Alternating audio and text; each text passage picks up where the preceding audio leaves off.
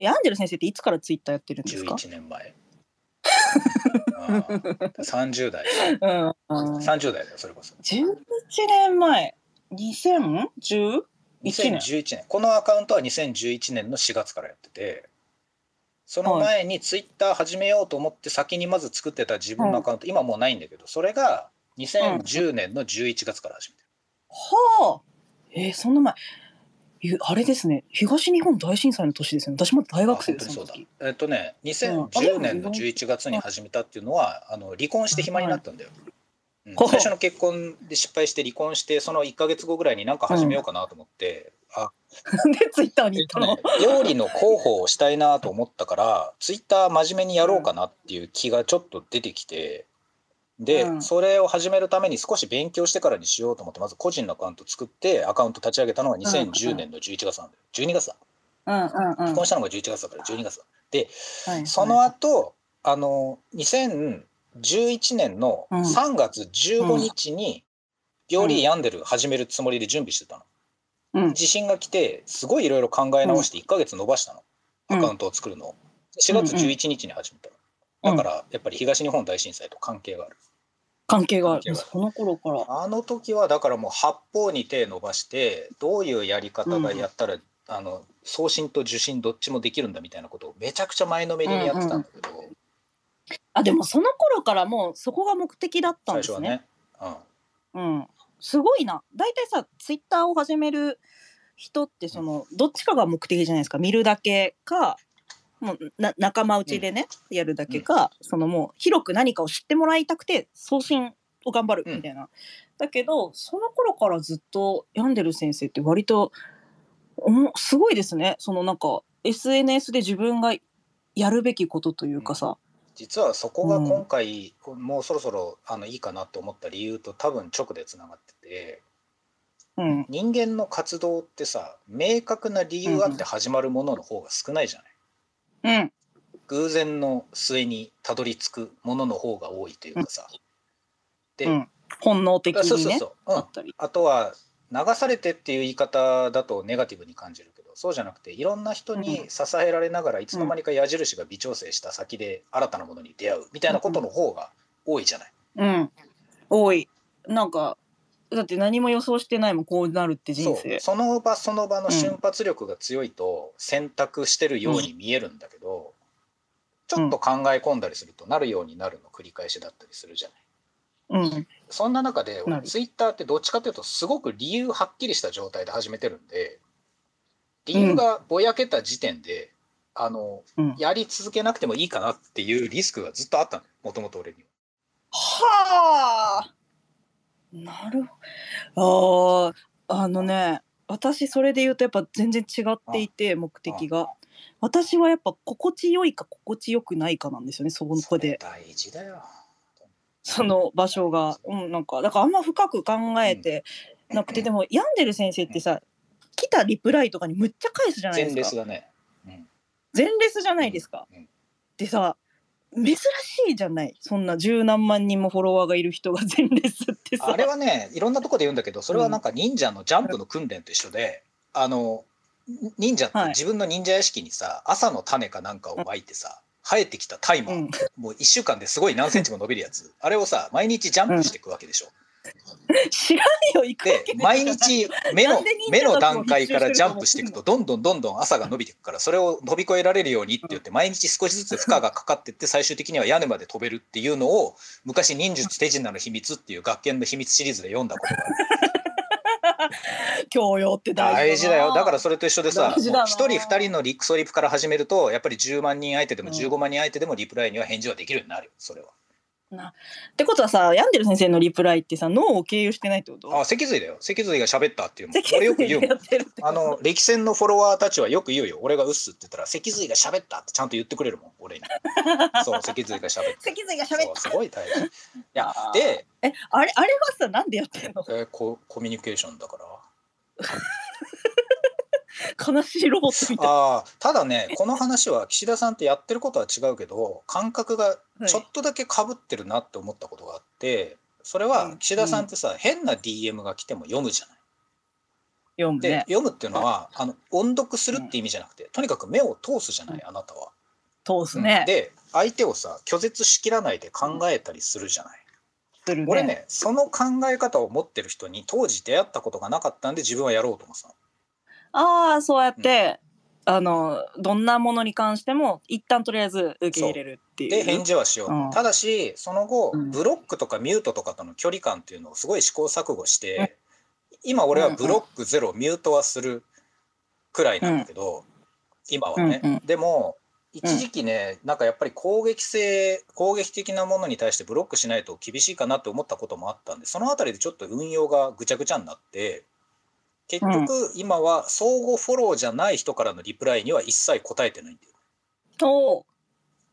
外から勝手に来た人ね。フォローもあんまりしてなくて。フォローもフォロワーの関フォローフォロワーの関係がない人からいきなり来たってことは初対面なので、初対面そうってことね。初対面ではい挨拶してない人には返事しなくてもあんまりダメージはねえなっていう感覚を今はずっと続けてる。はいうんうんうん。それはうんね。うんそうなんかああれをねやられてる時点でその受信する送信するっていうの以前にあのヤンデル先生はあこういうことをやってるのがすごい自然なヤンデル先生の状態なんだなっていうあのそんな感じを持ってたんですけどどうやら違うようですね。ね喋ってて思ったけど違うんだよね。違うんだねてかね2014年から一旦俺アカウントの方針変えててそれはフラジャイルが始まったからなんだよね。どういうこと？フラジャイルってさあれ読んだら病理の世界知りたくなるくらい優れた漫画じゃん。いやめっちゃ好きだよ私。俺アカウント作った時、はい病理の広報をしたいって始めてたのよ。あれ？なんかチケット売り場のもチケットもぎりをやりたいって話じゃなかったでしょうんなんか一応そういう話でもあったんだけど ただ何を言ってるかというとその病理に対しての何かこうなんか広めることをやりたいって思ってた時にフラジャイルが出てきた時点で自分のアカウントの在り方をすごい整理してやり方変えたんだよねいっぱい。おおだから病理はこんなに素晴らしい世界ですよとか病理としてこんな僕が頑張ってますよをやめて、うん。フラジャイルが好きだということを一つ軸にしておくとして、うん。あとはあんまり広報とか考えるのやめようと思って俺その時点でバイオから病理広報アカウントっていうのを外したんだよね。おそれまであったんだよ。もともとそうだったんだ。へえでその段階で SNS でやりたいことっていうのが一旦なくなってでそれこそ居心地的な感じであなたのように振ってたんだけどやっぱり脳の中にうん。こういうことはやっておきたいとか、こうであった方がいいかなっていうのがずっと残ってたわけ。うんで今年に入ってからツイッターの使い方が俺下手になってんなっていうのを感じてでいろんな人たちの医療者も含めてそうじゃない人も含めて発信を見てるとやっぱり俺より洗練されたやり方でもっといいことやってる人たちが世の中にいっぱいいるなっていうのを見て、うんうんうん。ああこれはあれだな。俺今フェードアウトしつつあるなっていうのが分かったからフェードアウトして,、うん。してますっていうのを言うためにそろそろ最終章っていうふうにツイートしたの。そういうこと。まあでもさ「ワンピースもさもう最終章って言って多分あと3年4年続けて大体ね。ああそうだね、最終章あるよねまだ、最終章ね今やることが結構決まってて、うん、俺ね今年から来年にかけてやっぱりその医療情報絡みのいろんなところに呼ばれていろいろ裏方をやらなきゃいけないんだよね。うん。なんかそう。あの明らかになんかその学会のなんたらとか、こういうイベントの運営やってますとか今回裏方ですとかっていう発信が病んでる先生から増えたような気がする。たでしょ。でああれでね SNS 外でやっぱり調整とか関係のなんか取り持ちとかさあと誰の声をどう届けたら一番みんなが喜ぶかみたいなのを、うんうん SNS を知り尽くしてる人として呼ばれて自分が直接ツイートせずに、あの人たちに注目しましょうとかっていうのをやる立場が増えてきて。ああなるほどね。つまり俺ね今ねツイッターの現場からツイッターの管理職側に出世したんだわ、うん。きっと。確かに。多分そういう考え方でいいと思う。だからうん最終章はどうなるかっていうとうん。部長になってて、昇給も多分。こ福利厚生もないこの世界で。で最終的にはどうなるかっていうとそこから専務とか常務に上がるんじゃなくて多分ね関連会社に出向して終わる。ああ島工作と一緒じゃん。島工作と一緒ではないで島工作もさ 初芝電機からさ一回あの あれよあのレコード会社に行って大物歌手プロデュースして次ワインの会社に行ってワインプロデュース詳しいじゃねして そう。レコード会社でしかもプロデュースしたのは自分が浮気した女との子供やからね。ひどい話だよね。本当あの話。宇多田ヒカルっぽい人がいてその人をプロデュースするんです。まあそんな感じで膨らませると思わなかったけどまあ。じゃああれまだまだだからやん島工作のがもうバイブルだからさバイブルなんだ。バイブルバイブル。そそそれに照らし合わせると今からヤンデル先生は多分あの中国かベトナム出向いがある。やそれで言うと俺今月中国で2回公演するんだよ。マジで？え行くんですかズームだもんあズームか。ないや？すごい便利な時代なんだよ。だから俺さデスクにいながらにしても世界中と会話をしてるみたいな話になってるでしょ？今のこの時代。うん。いろんな人がそうだと思うんだけど、うんうん。SNS である必要すらとろけてるんだよねきっとね。うんうん、えそのさあのあでも確かにその部長的存在はすごいありがたい。だってそのこのツイッターランドを縦の軸と横の軸その時間軸とそのジャンル横の軸で同時に見てきた人ってあんまいないんですよ多分。まあでもそれは難しいな。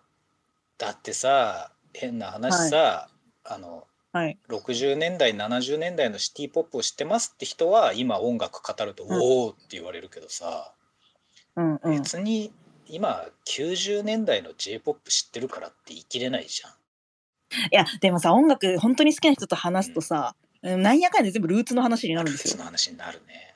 そうそうそうだからどこどここは何90年代の何々がルーツだよねとあかあの多分細野晴臣さんから影響を受けてるよねとかっていう話をされた時にあなんかすごいやっぱ納得感があるわけ私アホまあ、いやでも言いたいことはわかるけどそれで言ったらやっぱニフティサーブとか魔法のアイランドを知ってる岸田さんの方が強いよ。うん。それで言ったら。私は確かにさそのインターネット黎明期からそのデジタルネイティブ世代なわけじゃないですか。7歳からパソコンやって2チャンネルやっそうてたから。考えると本当にデジタルネイティブだよね。あー。そうでも空気感は分かる。だから私ってミームの世界とか結構分かるんですよその。ネットミームのね。そう。いまだにさやっぱ2チャンネルの面白かったスレッド名とか言えるしさ。いやそれ本当にやっぱねそう。いうところがポンポン出てくるっていうのはすごく今、はい。今輝いてる素質の素養の一つだよね。それはね。いやいやいや。でもそでもそそそその感じやからその確かにさ分かる。なんかネットで見た時にあなんかこれは良くない流れだなとかっていう確かにバランス感覚が私すごいあると思うんですよ。まあ炎上とかすると思うんですけどあのいつかでかいことをね 人はいつしか燃えるから。たただしねあなたのそれは、えーとはい。能力があってそのうん。ネットミームに 詳しいからうん。炎上を避けてるんじゃなくて、本質は多分そっちじゃなくて、あなたが優しくて考えてるからだと思うよ。なんと人間性の問題でした。それね、はい。照れて茶化してるのが分かる声だなっていうぐらいには俺はあなたのこと知ってるけどそれは本当にそうだから。ああそれはね。うん。なんで私がホストの私のための時間でこんな照れて茶化してるって言われないこれ何？君のための時間だ今日は。こ れ。ああそうか。恥ずかしい。俺完全に俺のための時間だと思って好き勝手喋っていやいやいや。で、やっぱさ部部長はありがたいすごく、うん。そのだってさ誰呼んだらいいか分かんないじゃんそういうイベントするにも若手になんかこの SNS 使いましょうって言ってもじゃあ誰を一体お手本にしたりとかそのジャンルの中だとどういう発信をすると喜ばれるのかとかわ分かんないじゃないですかやっぱりみんな。だそこになんかその部長がいるとなんか結構やっぱ病んでる先生のいいとこってその割とめちゃめちゃ近寄ってる感じだけど目は遠くにあるみたいな そう。そのなんか感覚がすごい安心できるから確かにありがたいんですけどやっぱ部長の仕事してるとそのやっぱ現場のツイートの仕事は難しいんですかね時間的にね感覚としては、その経験を持った人がそのポジションに行くことでいろんな人がそのノウハウを使っていいツイートをできるっていうふうに言ってくれてるけど、お俺からすると野球の例えで恐縮ですが、現役にこだわってまだ走攻守いけるよって言ってる人を引退させるために選手兼コーチにしてしまう感じ。で選手とコーチ両方やってるうちにコーチとしてしあの、うん。同僚に指導していくとやっぱりその元気で若い人を育てつつ自分の衰え嫌でも向き合うことになるからやっぱり俺は限界なんだなって察して1年ぐらいで選手権コーチ辞めてコーチに専念しますって言ってでうん。チーフになるまで結構なんか二軍コーチとかをやりながら次第に裏方に回ってく、もう全盛期を過ぎたプロ野球選手みたいなのがあるとするじゃん。あっちなんだよね。だから俺ね、今この最終章っていうのは、それこそ選手権コーチなんだけど、自分の選手としての衰えを感じているってことは間違いないので、で、うん。うん。うん。なんなら俺のノウハウを使ってこれからやりやすいようにも思ってなくて、なぜなら俺はツイッターをやって、今までこうやってきた中で、うん。誰かをすごい目標にしてやってきたわけではないので、うん。なんかみんなと同じように試行錯誤してったらなんとなくこういうおじさんになりましたっていう人間なのできっと今の若い人たちも俺みたいな前例にあんまりこう興味を示さないままやっていくうちに新しい何かをやってくれると思うんだよね。そういう人たちをあ上のおじさんが蓋することだけはあっちゃいけないと思うからあ蓋しない前例にはなりたいけどうんうんうんあんまり伝えうたいすごいあ抜いてくれる上の人ねそうだから抜く準備をしてるな。うんなるほどなでもヤンデル先生がそれをしてたってことはヤンデル先生も昔そういう恩恵を受けたことはあるのかな多分ねツイッターって上がいなかったんだよ俺より上。広瀬香美さんぐらいしかいなかったでしょ。そんなことないや11年前にやってた時って 世の中には軟式アカウントと呼ばれる企業公式が柔らかい広報をするみたいな人たちがちょっとした先輩みたいな感じですでに面白いことをやってたでその人たちにちょっと後輩感持ってついてった時代なんだよ俺って。うんうんその前のツイッターって広瀬香美さんしかいないんだよ変な話。だからそんなに時間が経ってないからさツイッター20年やってる人が世の中にいないのと一緒でさ。うんうん。だからやっぱり最初はみんな分かんないままにやってたって、その分かんない空気っていうのの最後を引きずってたんだけど、うんうん。うんそうだね。だからね俺あれなんだ。まだできるとも思ってないし、うん。まだやりたいかっていうと前のように情報がすごいみずみずしく入ってくるならいいんだけど、うんうん。どうかな、俺が耕すよこの田んぼ。うん、田んぼは耕しち俺畑が好きだ畑 田んぼはな。今どこから突っ込もうかと思っちゃったけど本当その通り自分で回収してくれってなんてありがたいんだと思って。さすがだね。俺がさヤンデル先生が好きだったツイッターの畑をさ耕そうって思ったけど。ちなみに今の口調は誰の真似なの？ちょっとああの昔の極戦っぽくやろうと思ったけど。なんかね頭の中にモデルとした何かがいることだけ伝わって。る。私がツイッターだよ。それは誰なの？これは これは今ねヤン組やろうと思ったけどこれは桜塚君はさあの文章でもやらないわけではないけど声だとそういうのをやれるんだね。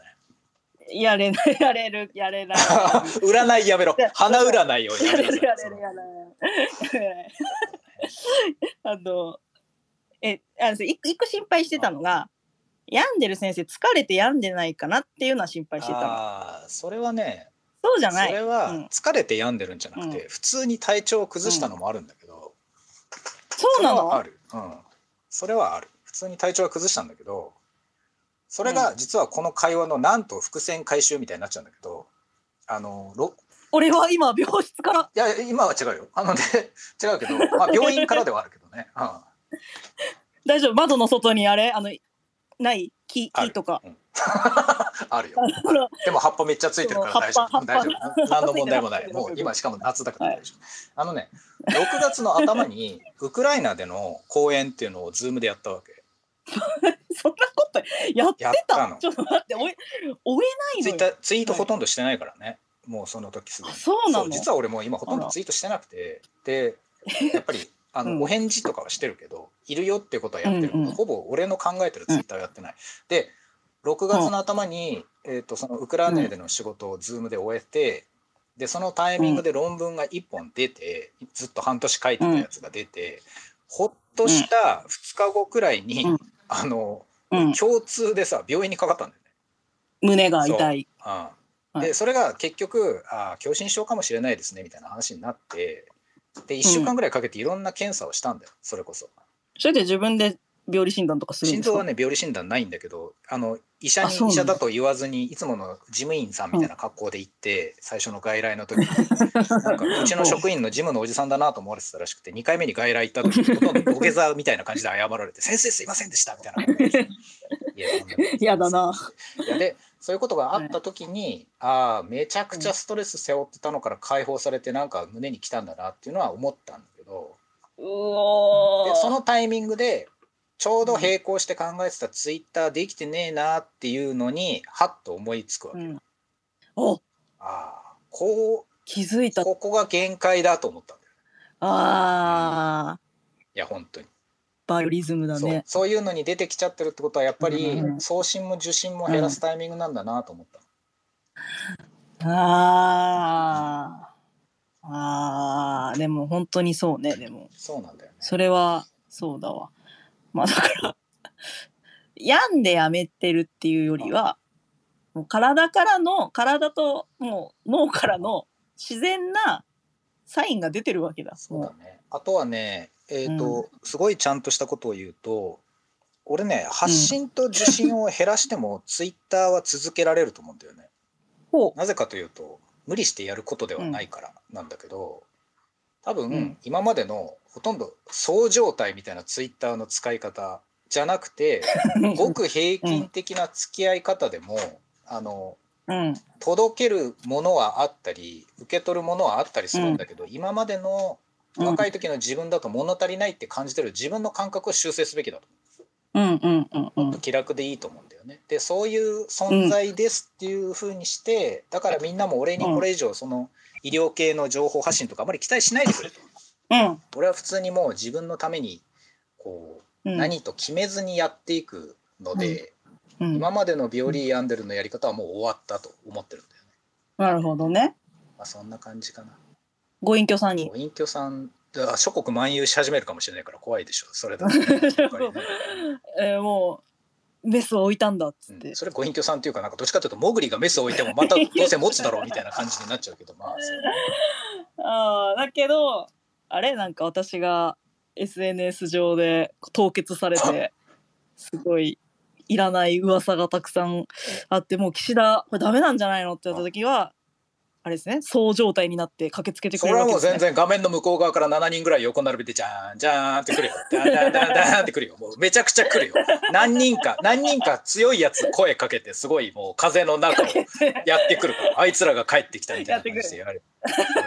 なるほどね。リターンズねそれはもうやるよ。確実にやるね、うん。あ最終章。あだからめ逆に言うとさそういうこれからさ何があるかわかんないじゃん日あ本は。日本はおう日本は僕たちの未来は羨まれるかもしれないし羨むかもしれないしさなんかあるかもしれないじゃんいろんなことが。そうだね。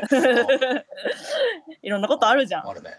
てなった時にさやっぱその今回のコロナ禍みたいにさの一番その混乱期だった時みたいにさそのお医者さんであったりとか、まあ、その病んでる先生のそのツイツイッターの側面もあるじゃんお医者さんじゃなくて、の力が多分必要になる時期って多分あると思うんですよこれからも。うんあるんじゃないかな。そういう時になんかまたその蓄えた力とかがさ 炸裂してほしいなとは思う。そうね。うん、まあでもそこ日本の平和を考えたらそんなことない方がいい。あいやうんとねそういう時に、俺が例えばうん11年前にツイッター始めた時に、その時俺の10個上、15個上だった人たちっていうのが何をしてたかなっていうのをちゃんと確認しておきたいと、そこでせき止めていたから俺がすごく気楽にツイッターできてたっていう何か構造があるんだよ、うん。俺がまだ感謝しきれてない部分が。うんうんうんで俺はそういうところをちゃんと担当して俺より10個20個うん。若い人たちが、ツイッターか何か分からんけど、発信とか受信をできるようにやはりうん。裏方に回らないといけないんじゃないかなと今は思う。うんそっちはやるな。俺もうツイッターとしての俺はもうなんかそんなに実はあんまり興味を持っていない。えもうじゃあダジャレ言わないの？ダジャレしか言わない。そっちあれ俺別にに何の機能も考えてないから。ダジャレとか。あれを持って俺ツイッターをどうこうしたいとか 全く思ってないから。多分ダジャレが残るきっと。そう、あそう。多分化石で残るのはダジャレなんだよ。本質的にあれが。だからやっぱり1億何千万年経骨って俺の痕跡が出てきたらダジャレしか残ってないだからそこにはやっぱ羽毛とか一切ないしだから恐竜ってきっとこういうふうに歩いてたんだろうなみたいな認識のズレが出るかもしれないけどそれはもうしょうがないと思う。ん。うダジャレだけが残る。あよかった。私あのダジャレは無理してやってるのかなってちょっと思ってたダジャレはめっちゃ無理してやってるよ。無理いいじゃない人間人さ一つくらい無理してやることが世の中にあったっていいじゃないそんなのさ。無理させてくれよ。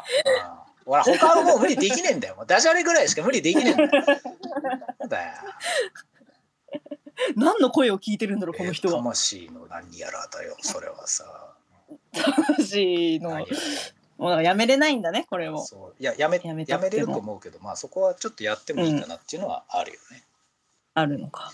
いやーそっかそっかいやでもなんかすごいよかったななんか。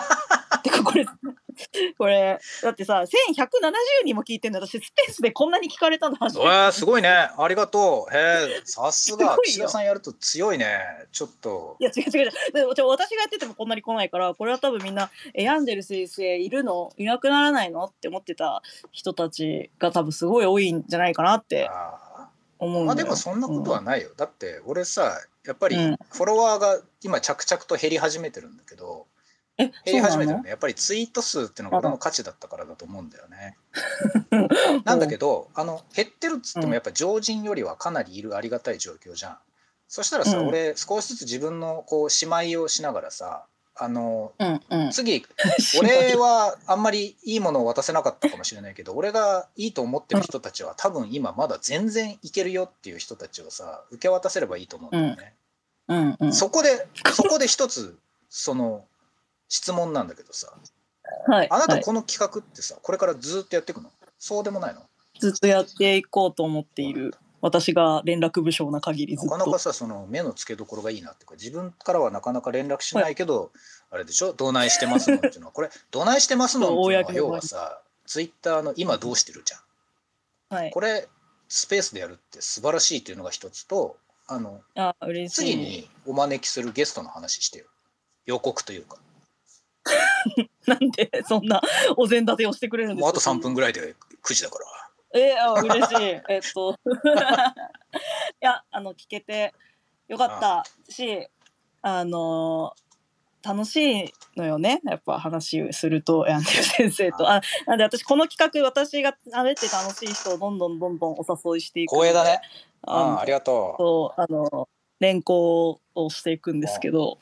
あのあでもみんながみ私に集まっ私は呼ばれてるからこれやるときは。ああ呼ばれてるんだ。そう呼ばれヤンデル先生にこの話しろっていうふうになんか呼ばれてる気がしていてあそうやったので。いいね。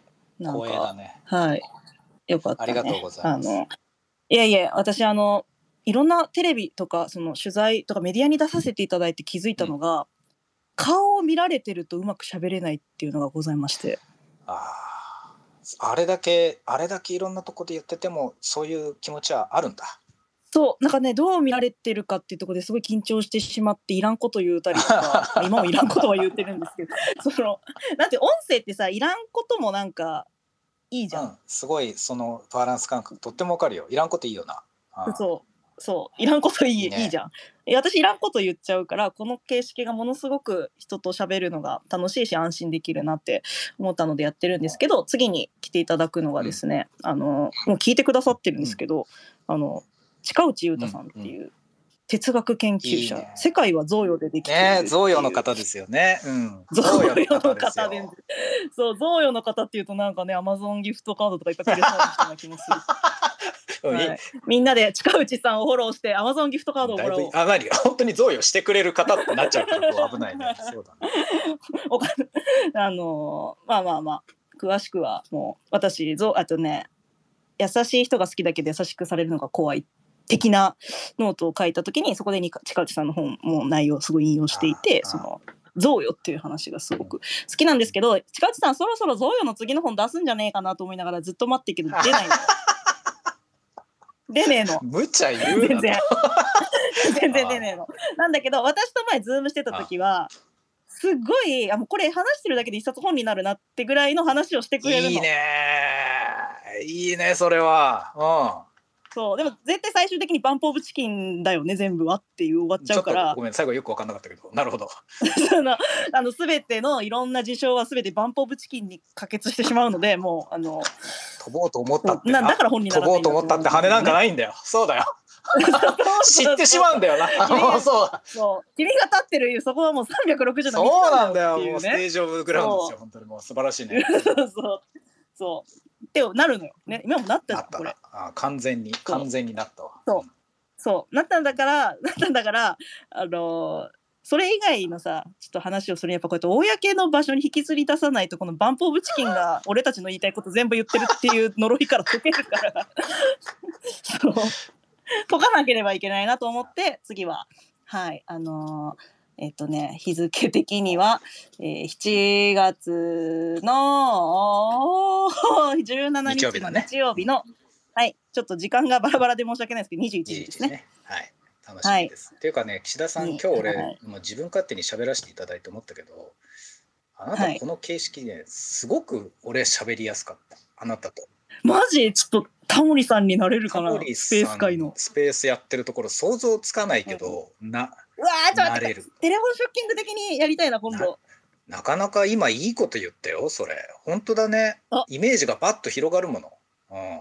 私さ鹿内さんまでしか決めてないからさちょっとヤンジェル先生なんかいたら教えてくださいよなんかこの人と私が喋ってるの見たいってうん、いうか、あのねすげえわかるし、うんちょっと何人か行ってみたいっていう気持ちもあるけど、そこはね、俺と近内さんと喋って見えてくるっていうのすごい大事だと思うからまあちょっとなるほどちょっと待とう。そこは。オッケー。2人くらいずつがいい気がするな。二人ずつぐらいがいい。単発単発だとさ我々ってさなん。うんかすごいうん。続けなきゃっていう義務でやってる感出ちゃうけど2人、うん。二人みたいな感じってちょっとリズムがいい感じになると思うんだよな、楽しみにしてるよ、わかった。いやでも本当に光栄だありがとうございます。うん、いやいやもう部長お疲れ様でした本当に。あの 部長になってる、はい今日俺は。あの 松尾芭蕉的にその対の住処は私作りますので、あいいね。ついだけにね。はい。対だけにね、ツイッターの対、ねうん、あんまりそこを解説しなくていいな。そんなに濃いめの解説しなくていいな。大丈夫だな。あなた本書きなさいよ対の住処。ついの住みかか。書くかもしれないな、それは。俺多分3週間で書ける 今には、うん、ヤンデル先生の次回作にご期待ください。俺たちの戦いはこれからだということで、よろしくお願いいたします、はいはい、あの途中から聞いた方は録音もありますし後日あのちょっと初めての試みでポッドキャストでも聞けるように、えーちょっと大掛かりにやろうかなと思ってあちょっと楽しみにしてる。ありがとうね、はい。本当にね。ねどうなるんだろう、うん。はい。ではヤンデル先生でした。どないしてますの？聞いてくださってありがとうございました。ありがとうございました。ありがとうございました